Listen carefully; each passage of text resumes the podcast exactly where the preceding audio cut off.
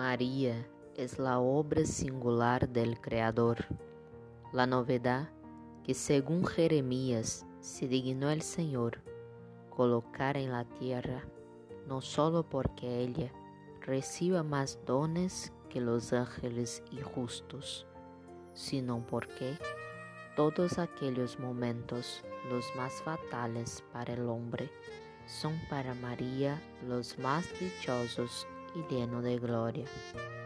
De los sermones 1 del Beato Padre Zegri. Para nuestro fundador, que decía con tanta armonía y amor de la presencia de María en la historia de la iglesia y de la congregación, como la mujer que nos ayuda a vivir los momentos fatales de nuestras vidas con esperanza, con fe.